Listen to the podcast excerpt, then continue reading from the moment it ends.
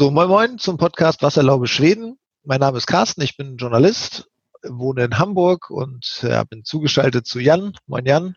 Moin. Jan sitzt in Schweden in Malmö, arbeitet aber in der Notfallaufnahme in Lund und ist dort auch unter anderem dafür zuständig, die Patienten zu koordinieren, die dort mit dem Verdacht auf den, ähm, ja, auf den Coronavirus sozusagen ankommen. Und ja, erstmal Moin Moin, wie immer. Moin, von, Moin aus Malmö. Nach, ja. Genau, nach Malmö. Wir hatten ja schon in der vergangenen Folge angekündigt, dass wir dieses Mal ein, einen Gast haben werden. Und ähm, ja, wir, es hat tatsächlich geklappt, dass wir in unserem Podcast, den wir so privat machen, äh, tatsächlich den ersten Gast begrüßen dürfen. Und es ist auch jemand, worüber wir uns sehr freuen, ähm, dass das alles geklappt hat. Fernsehstar sozusagen, ähm, hat schon in einer Arte-Dokumentation jetzt letztens mitgespielt, wo es darum ging, wie, oder was heißt mitgespielt, ähm, wurde sie interviewt, ähm, wo es darum ging, wie in Stockholm mit dem, in der Notaufnahme mit dem Coronavirus umgegangen wird. Cornelia Hertel, ähm, aus Stockholm, vermutlich, arbeitet in der Notfallaufnahme in Stockholm. Hallo. Hallo zusammen freut. Wir, hallo, hallo. Wir freuen uns sehr, dass du die Zeit hast. Wir duzen uns, weil man sich ja in Schweden eh duzt und das haben wir jetzt einfach mal ähm, auch übernommen ähm, für Deutschland. Ich würde mich freuen, wenn du dich erstmal vielleicht so ein bisschen vorstellen könntest, was du genau in, ähm, in Stockholm machst auf der Notaufnahme und wie du auch vielleicht dahin gekommen bist, weil als Deutsche ist man ja nicht erstmal per se in Schweden aktiv als Ärztin. Ja, also mein Name ist Cornelia Hertel. Ähm, komme ursprünglich aus Deutschland. Äh, nach Schweden hat es mich zum allerersten Mal vor 18 Jahren verschlagen, habe dann aber noch ein paar Wendungen in Deutschland, England und Irland gemacht und bin jetzt seit vier Jahren in Stockholm, an einer der größten Notaufnahmen. Ähm, ich bin Fachärztin für Notfallmedizin und habe die ärztliche Leitung in der Notaufnahme. Okay, das ähm, ist ja prinzipiell erstmal schon mal ein aufregender Job in der Notfallaufnahme. So ein bisschen hat Jan ja auch schon erzählt. Das äh, ist jetzt aber bestimmt nochmal spezieller dadurch, dass dieser Virus, dieses Virus in, in Schweden ja auch eine besondere Aufmerksamkeit und auch ein besonderer Umgang dort vorherrscht ähm, hat. Oder was ist das schon etwas Besonderes gerade in, in deiner Notfallaufnahme? Ja, also gewisse Sachen sind natürlich was Besonderes. Das Besondere an der Situation ist, wie äh, die ersten Fälle aufgetreten sind, dass einfach die Notaufnahme neu organisiert werden musste. Äh, weil es ganz frühzeitig klar war, dass es hier nicht um Einzelfälle sich handeln wird, äh, sondern dass wir einer, unter einer langen Zeit viele, viele, viele Patienten treffen werden. Woran merkt man das? Ja, also wir hatten ja den Vorteil, ähm, dadurch, dass es eine Pandemie ist, also in vielen Ländern, äh, hatten wir natürlich den Vorteil, dass wir die Daten von, an, von anderen Ländern uns angucken konnten, wie sich alles entwickelt hat.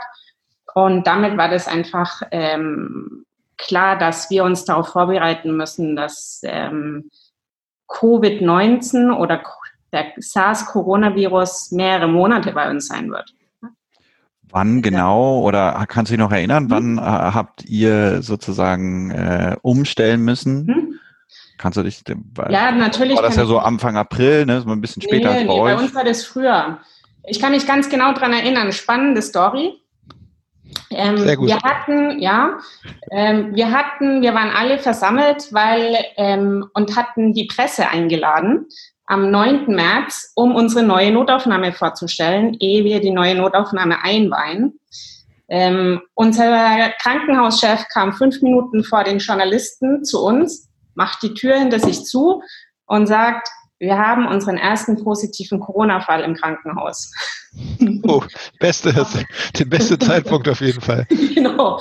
Ähm, was machen wir jetzt? Erzählen wir es den Journalisten oder warten wir darauf, ob sie Fragen stellen? Weil okay, ja, genau. ähm, ähm, die Journalisten waren gar nicht an Corona interessiert zu dem Zeitpunkt. Ähm, wir haben aber nach diesem Pressetreffen, wo wir die neue Notaufnahme gezeigt haben und erzählt haben, wie wir vorhaben, dort zu arbeiten, ähm, sind wir in unsere Kammer gegangen und am nächsten Tag haben wir unsere Notaufnahme neu organisiert. Hm. So, vom genau 10. März an haben wir angefangen, ähm, getrennte Bereiche zu haben in der okay. Notaufnahme. Ja. Getrennte äh, Bereiche, also Corona-Verdachtsfälle und hm, normale und, Fälle. Und normale Fälle. Und im Laufe der Zeit wurde der Bereich, die Zone der Corona-Verdachtsfälle größer und größer. Ja, okay. ja, Stockholm war ja tatsächlich auch relativ früh als Hotspot sozusagen in, in Schweden ausgemacht, oder? Ja, wir waren ja, also das ist ja alles zusammengefallen mit, äh, dass in Stockholm genau zu dem Zeitpunkt ähm, die äh, Frühjahrsferien waren, hm. ähm, in Ende Februar, Anfang März. Und dann halt ungefähr genau eine Woche später eben die ersten äh, Erkrankungsfälle aufgetreten sind. Und äh, dadurch, dass man ja zu dem Zeitpunkt davon ausgegangen ist, dass es eher sich äh, nur verbreitet, wenn man eben aus in Risikozonen äh, sich aufgehalten hat, ähm, hat man ja keine restriktiven Maßnahmen eingeleitet, hm. würde ich das jetzt mal ausdrücken. Also unsere ersten Kriterien waren ja, dass ähm, ja, alle, die aus Wuhan gekommen sind oder in Italien im Urlaub waren hm. äh, oder eben nahen Kontakt zu positiven Fällen hatten, äh, die wurden isoliert, wenn sie mit den Symptomen wie Fieber oder äh, obere Luftwegserkrankungen gekommen sind. Bei uns hat man, bei uns kam das ja dann über mehrere Ecken an, dass ähm, ich weiß gar nicht, wer das gesagt hat. Ähm, ähm, war auf jeden Fall einer der Kollegen, äh, dass als dann die ersten Fälle plötzlich in der somalisch-schwedischen Community auftauchten, mhm. Mhm da hast du, was, war hast dann das auch so wahrgenommen? Äh, da war dann klar, dass ihr sozusagen jetzt ist es, ist es, jetzt geht die, geht das Ganze in eine andere Phase mhm. und äh, jetzt müssen wir damit rechnen, dass mhm. ähm, also dass unsere Kriterien ab jetzt nicht mehr gelten. Ja. Mhm, genau. Ähm, so war das tatsächlich, dass die ersten schwereren Erkrankungen wirklich ähm, oft einen somalischen oder teilweise auch einen äh, assyrischen Hintergrund mhm. äh, hatten. Mhm. Warum? Ja, das ist eine gute Frage. Also ich, ich glaube, da wird ja viel geforscht. Äh, es gibt ja Theorien darüber, um, ob die äh, eine genetische Neigung dazu haben, mhm. eben schwer daran erkrankt zu sein. Dann ist natürlich auch eine Theorie, dass es in den Gemeinschaften ganz normal ist, dass man viel nahen Kontakt hat. Äh, und das wissen wir ja, dass also die meisten Erkrankungen sind trotzdem in der Nähe, wo du in der Familie oder mit, äh, von Leuten, mit denen du dich täglich umgibst, ähm, ist die größte, das größte Risiko äh, zu erkranken. Okay. Mhm. Wie ist das denn, mal, mal, kurz zu dir noch, du arbeitest mhm. da tagtäglich oft in der Notfallaufnahme mhm. und äh, hast die ganze Zeit Kontakt zu Patienten, die äh, möglicherweise mit dem mit dem Virus infiziert sind. Mhm. Wie ist deine persönliche Situation? Also hast du da äh, mehr Sorge als, äh, als äh, zuvor sozusagen? Ähm, also ich persönlich habe keine größeren Sorgen. Ähm, ich würde mal sagen, dass an, an, in meiner Notaufnahme wir immer schon äh, gut in den basalen Hygienevorschriften uns an die gehalten haben. Und das ist ja tatsächlich ein äh, Grundfundament, ähm, auch jetzt eben in, in der Corona-Zeit. Ähm, wir wissen ja, dass es eher, dass es ja eine Tröpfcheninfektion ist, die auch nahen Kontakt bedeutet. Also wenn man sich jetzt nur einem Korridor begegnet und an Patienten vorbeigeht, ist ja das äh, Risiko mehr oder weniger ja, ausgeschlossen, ähm, dass, dass du daran erkrankst. Äh, das Wichtigste ist, ähm, also meine Verantwortung ist ja dadurch, dass ich die ärztliche Leitung habe, dass ich eben sowohl die Sicherheit für die Patienten garantiere, aber natürlich auch für mein Personal. Also sprich, ähm, was ja in den ersten Wochen die kritischen Punkte waren in der Vorbereitung, dass man wirklich genügend Schutzausrüstung hat. Äh, alles von äh, Handseife zum Waschen, Desinfektionsmittel, Mundschutz, ähm, Plastikschürzen und dann eben auch, äh, die, um die Augen zu schützen, also Visiere. Und nachdem ja das an ähm, plötzlich sich so weit ausgebreitet hat, hatten ja nicht nur wir das Bedürfnis oder den Bedarf, sondern eben viele Kliniken und dann natürlich auch noch viele andere Länder. Ähm, also was unsere normalen Zulieferer betrifft, ja, hätten wir uns nur auf die verlassen, hätten wir richtige Engpässe gehabt. Aber wir haben ja Gott sei Dank kreative Innovationsabteilung, die eben zum Beispiel eigene Visiere und eigene Plastikschürzen hergestellt hat. Im Krankenhaus? Im Krankenhaus. Hm? Okay. Hm? Wie, wie, wie, wie, wie, wie läuft das dann? Also tut mir leid, das kann ich mir schwer vorstellen. Da laufen Ärzte, Krankenpflegerinnen und ähm, ähnliches rum und dann plötzlich gibt es so eine Innovationsabteilung, äh, mhm. die für Schutzausrüstung zuständig sind, oder? Ja. Äh, wir haben ja immer eine Innovationsabteilung. Also das ist ja eine größere Kliniken haben auch solche Bereiche, um eben zu sehen, was können wir in den verschiedenen Bereichen verbessern. Äh, und da sind ja meistens Produktdesigner oder ähnliche äh, Berufe, die dort angestellt sind. Und die haben dann halt geguckt, was hat das Krankenhaus für Material, was kann man verwenden, um eben Schutzkleidung herzustellen. Okay. Ja, und da kamen sie, also wir haben ganz tolle Visiere bekommen. Also die haben uns verschiedene Prototypen geschickt, die wir dann getestet haben. Und dann haben wir eben zurückgeschickt, das hier funktioniert, das funktioniert nicht bis wir halt ein gutes Modell hatten und das gleiche auch mit diesen Plastikschützen. Also Visiere habe ich ja gesehen, der haben wir ja auch sozusagen, mhm. wir, wir, jetzt in, also in Lund haben wir ja auch so eine Art oder mehr regionsübergreifend auch so eine Art Innovationsabteilung, die mhm. war aber nicht annähernd so aktiv wie eure offensichtlich, aber wir haben natürlich auch ähm, improvisiert. Äh, Jetzt halt auch ein paar Wochen hinter uns. Bei der Forschung. Ähm, wir, und wir ja. haben ja auch, den, tatsächlich haben wir immer noch den Vorteil, dass es hier unten äh, schon ja einigermaßen ruhig ist, ähm, was das angeht. Ähm, aber was mich interessiert, die, äh, aus welchem Material haben Sie dann die Schutzkittel gemacht? Also solche improvisierten Visiere habe ich gesehen ähm, und mhm. die funktionieren auch einwandfrei. Ähm, aber wie, aus, aus welchen Materialien haben Sie dann die Schutzkittel gefertigt? Also Stichwort, ne? Also Plastiktüten mit Löcher drin und dann drüber gezogen? Nee, war es eben nicht, sondern also es war tatsächlich so, dass sie ganz normale große Plastikrollen hatten mhm. und dann haben sie, weil, ähm, weil ja Theater und so geschlossen wurden, hatten wir dann von, von einer Theatereinrichtung eine Kostümdesignerin, äh, die Vorlagen gezeichnet hat und dann hat man eben aus dem Plastik eben so wie, wie wenn man halt Kleider oder andere Sachen näht, ja. äh, haben die eben dann die Sachen ausgeschnitten. Das war wirklich so eine Produktionskette, die verschiedenen Teile und dann hat man das mit so einem Spezialkleber zusammengeklebt. Nicht schlecht. Nicht mhm. Würdest, aber würdest du dann sagen, dass ihr insgesamt gut vorbereitet wart? Weil, also ich sag mal, ich stelle mir die Situation vor, ihr seid in der Pressekonferenz, es soll eigentlich jetzt äh, losgehen, dass die neue Notaufnahme wahrscheinlich dann so ein bisschen dein Baby da vorgestellt wird. Ja. Und, und plötzlich äh, kommt die Nachricht äh, Covid-19. Und äh, ich sag mal, ich habe das Gefühl, dass es auch in Deutschland schon so Pandemiepläne irgendwie immer irgendwie gab, mhm. aber dass das ja schon auch sehr speziell ist, immer auf, immer auf das Virus zugeschnitten. Also wie mhm. übertragen, wie sind mhm. diese Reproduktionsfaktoren und so weiter und so fort. Mhm. Und ich habe das Gefühl, so richtig vorbereitet kann man nicht sein. Würdest du denn ja. sagen, ihr wart da vorbereitet? Also ähm, wir waren mental ja vorbereitet, dass eine Pandemie kommen wird, weil also wir wussten ja schon die erste Information, dass wir über unsere Routinen äh, schauen sollen, kam ja Anfang Februar. Äh, da haben wir geguckt, ob, wenn wir normale Ausbrüche, wenn man denkt Masern oder ähnliches, ähm, äh, hat man geguckt, ob die Routinen, ob man die anwenden kann für Covid.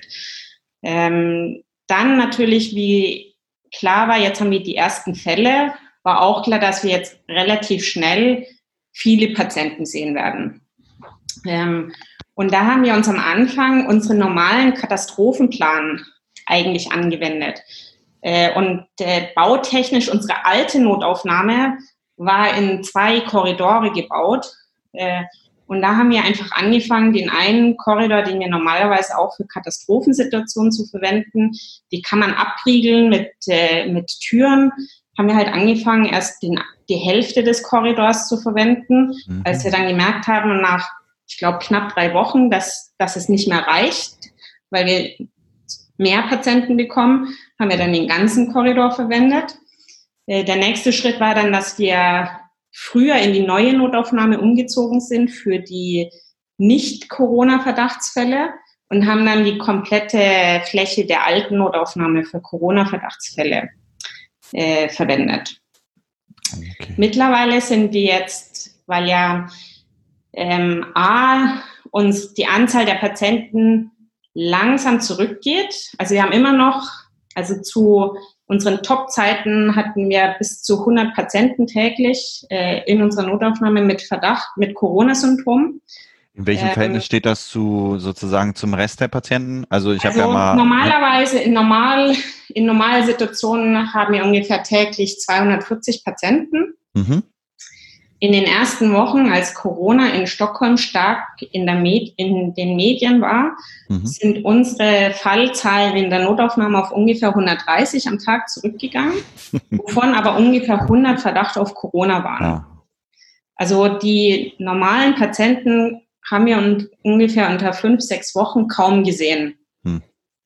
Hm. Ähm, Krass. Dann sind sie langsam aber sicher zurückgekehrt und jetzt sind wir wieder in unseren normalen Zahlenbereich, ungefähr 240 Patienten am Tag.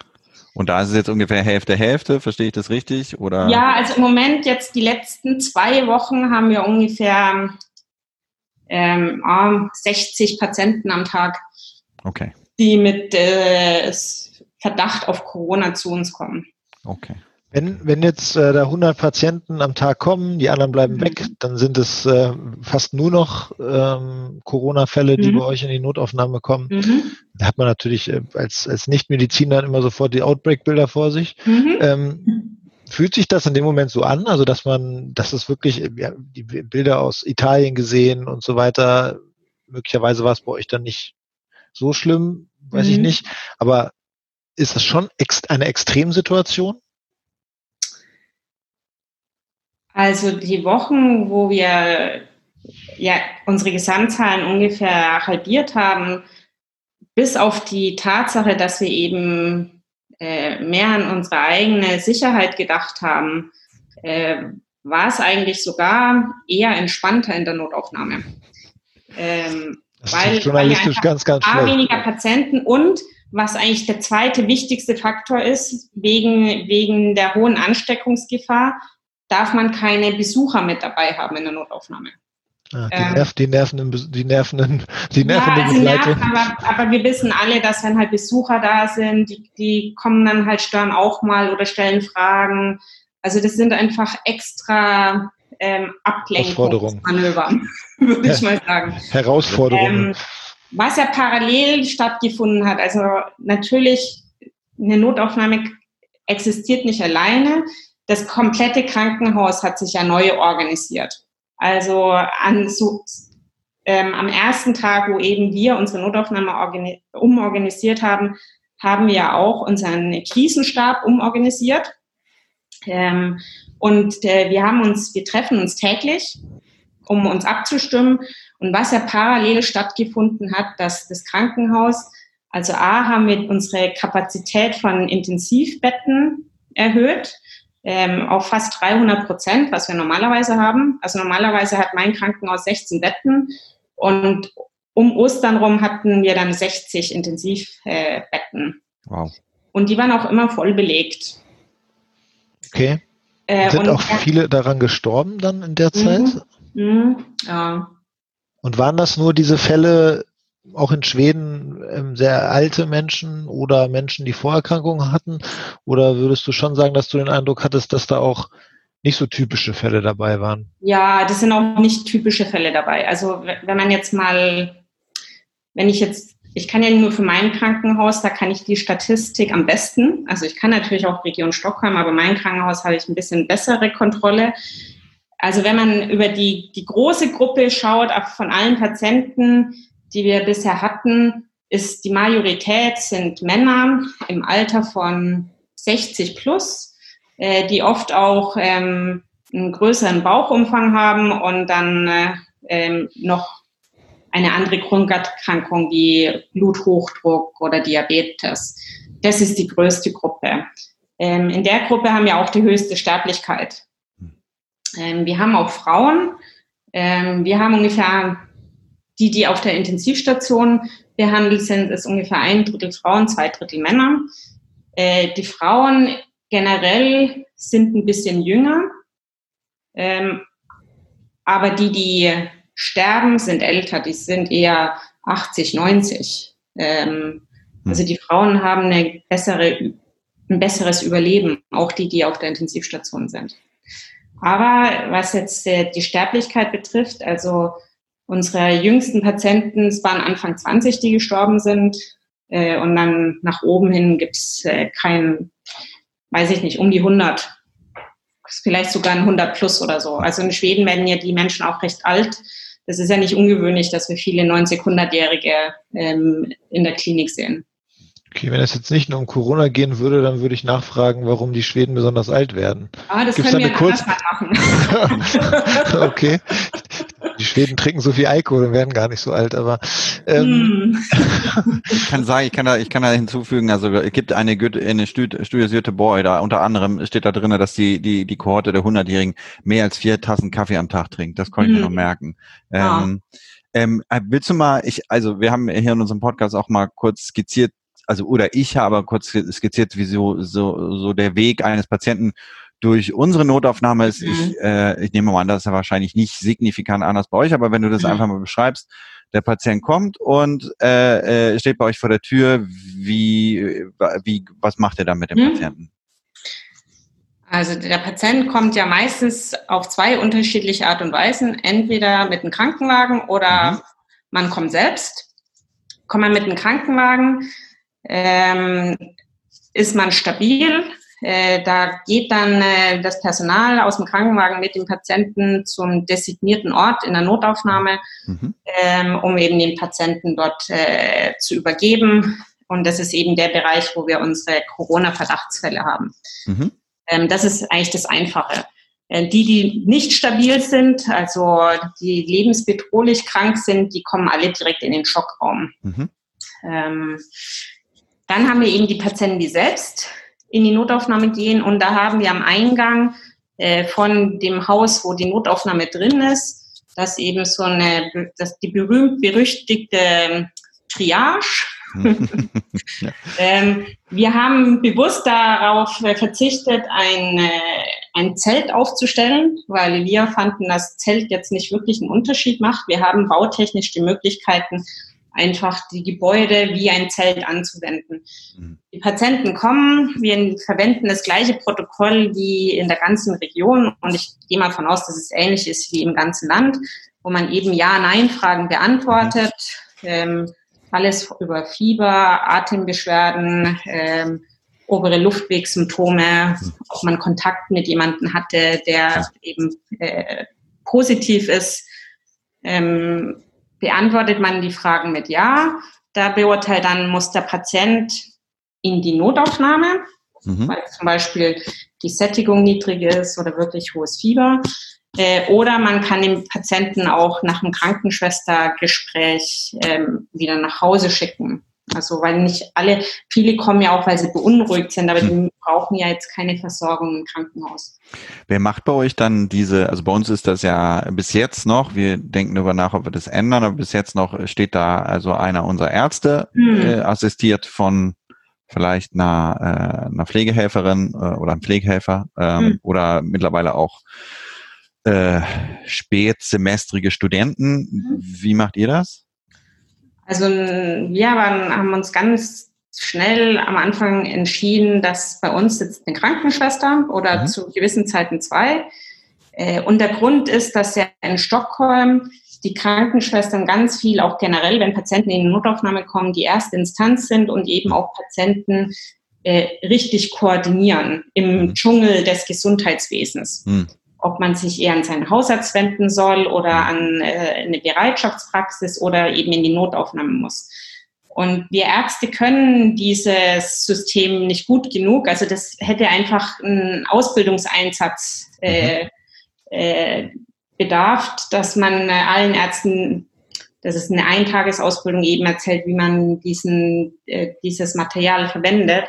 Und da haben wir uns eben entschieden, dass wir die Schwestern es weiterhin machen und es funktioniert auch gut. Sind Sie hm. sich unsicher, dann äh, rufen Sie äh, den, den äh, leitenden Oberarzt in der Notaufnahme, der eben zu dem Zeitpunkt arbeitet, an und äh, Äh, das meiste löst sich am Telefon oder gelegentlich geht man eben auch in die Triage raus und schaut sich die Patienten an.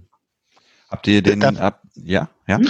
Ganz kurz, was ich jetzt immer von Jan gehört habe, die Krankenpflegerinnen, die sind ähm, anders ausgebildet als in Deutschland, oder? Also es ist auch so eine Art, äh, oder es ist auch ein akademischer, genau. Ah, ja? Das ist eine akademische Ausbildung, ja.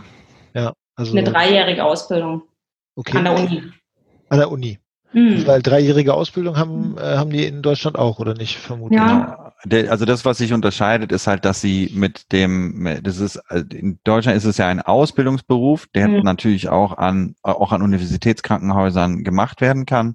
Aber was den Schwede, die schwedische Krankenpflegeausbildung unterscheidet, ist, dass du damit auch ähm, das Recht erwirbst, ähm, äh, zu forschen, beziehungsweise dir, also es gibt ähm, äh, doktorierte Krankenpfleger, mhm. ja, so und ähm, und deswegen Universitätsausbildung. Du erwirbst einen Universitätsabschluss, der dich dann auch zur Forschung und zum Doktorieren, mhm. zum Dozententum und auch äh, zur Professorenschaft berechtigt. Ja? Genau. Und das ist sozusagen äh, der eine Unterschied. Und dann ist es kannst mich, kannst mich ja korrigieren, Cornelia, aber es ist dann auch so, dass die Krankenschwestern hier bei uns oder Krankenpfleger und Pflegerinnen in, ähm, in Schweden in aller Regel auch äh, breitere Befugnisse haben, mhm. zumindest in der Notaufnahme. Mhm. Also im, äh, im Prähospitalen scheint sich das jetzt wieder ein bisschen zu verschieben, aber in der Notaufnahme ist es schon so, dass ähm, die Krankenschwestern ja auch äh, nur nach kurzer Rücksprache selbstständig Schmerz, schmerzstillende Medikamente geben, also auch intravenöse schmerzstillende Medikamente und so weiter. Ja. Und ich, ich habe ja selber nie richtig in Deutschland gearbeitet, aber das, äh, ähm, äh, das ist, glaube ich, in, in Deutschland immer noch schwerer, beziehungsweise nicht so deutlich den Krankenschwesternberuf zugeteilt oder Krankenpflegeberuf. Ah, genau, der größte Unterschied ist, wie, wie Jan sagt, außer dass sie eben auch berechtigt sind zu forschen und eben an der Uni ist dann selbst zu arbeiten, ähm, dass äh, sie eben eigene Befugnisse haben. Also sie können selbst Patienten treffen. Also es gibt ein, gewisse Patienten, die nur Krankenschwestern oder Pfleger treffen und dann wieder nach Hause gehen, äh, ohne einen Arzt zu treffen. Äh, bei uns können sie selbstständig äh, Medikamente verabreichen für gewisse Indikationen. Also da gibt es so eine Liste, äh, ohne dass auch ein Arzt eine Rücksprache es geben muss. Ähm, ja, also das ist, glaube ich, der größte Unterschied. Mhm. Dann äh, würde ich sagen, also ich bin jetzt ein bisschen bewandert in der Krankenpflegeausbildung in Deutschland, weil meine Schwester ähm, Krankenpfleger und Schwestern ausbildet äh, an einer Krankenpflegeschule. Ich glaube, der größte Unterschied ist, dass trotzdem in Schweden die Ausbildung eher theoretisch in den drei Jahren ist. Also die haben zwar ein paar Praktiken, aber bei weitem nicht so der Fokus auf die, die praktische Pflege wie in Deutschland. In Deutschland ist ganz viel praktische Pflegeanleitung unter, unter den drei Jahren, wie sie sich ausbilden. Hier gehen sie mal mit, aber hier ist ganz viel Fokus, dass man dokumentiert, äh, dass man seinen seinen äh, C-Aufsatz schreibt. Also die müssen so eine kleine wissenschaftliche Arbeit äh, schreiben, um eben äh, ihre Ausbildung abzuschließen. Also es ist eher ein bisschen eben auch akademisch ausgelegt oder theoretisch ausgelegt. Ja, stimmt, man merkt es, also um, also, das, ab, nur um das abzuschließen, man merkt es ähm, auch äh, daran, dass ähm, bei uns eine Zeit lang war es ja so, dass man in der Notaufnahme in Lund nicht arbeiten durfte, wenn man nicht mindestens zwei Jahre Berufserfahrung mhm. Ähm, hatte in einer äh, auf einer Station, das aufgrund des Mangels an mhm. Pflegekräften nicht möglich. Äh, nee, hat man das jetzt ad acta gelegt. Ähm, ja. Ich würde jetzt mal ähm, äh, sozusagen äh, die Gelegenheit ergreifen und zu sagen, dass wir jetzt viel bislang über so die Notaufnahmen und so weiter mhm. gesprochen haben und dass wir die Gelegenheit nutzen, jetzt einmal einen Break zu machen und mhm. ähm, wir sozusagen in einer zweiten Folge dann gleich noch darüber sprechen, wie du denn den schwedischen Weg, die schwedische Strategie einschätzt. Da kommt schon, wir sehen uns hier, da kommt schon ein sehr ähm, spezieller Gesichtsausdruck. Also ich freue mich sehr, ähm, was du dazu gleich erzählst erzählen kannst. Ähm, Jan haben wir schon befragt, aber du bist ja noch mal in einer anderen Notaufnahme, die vor allen Dingen dann im, im, sag ich mal, im Sturm stand. Und ja, deshalb Jetzt hören wir mit der ersten Folge auf. Vielen Dank schon mal und gleich starten wir dann mit der zweiten. Die wird dann wahrscheinlich ein paar Tage später veröffentlicht. Vielen Dank erstmal. Danke. Ja. Ciao. Ciao.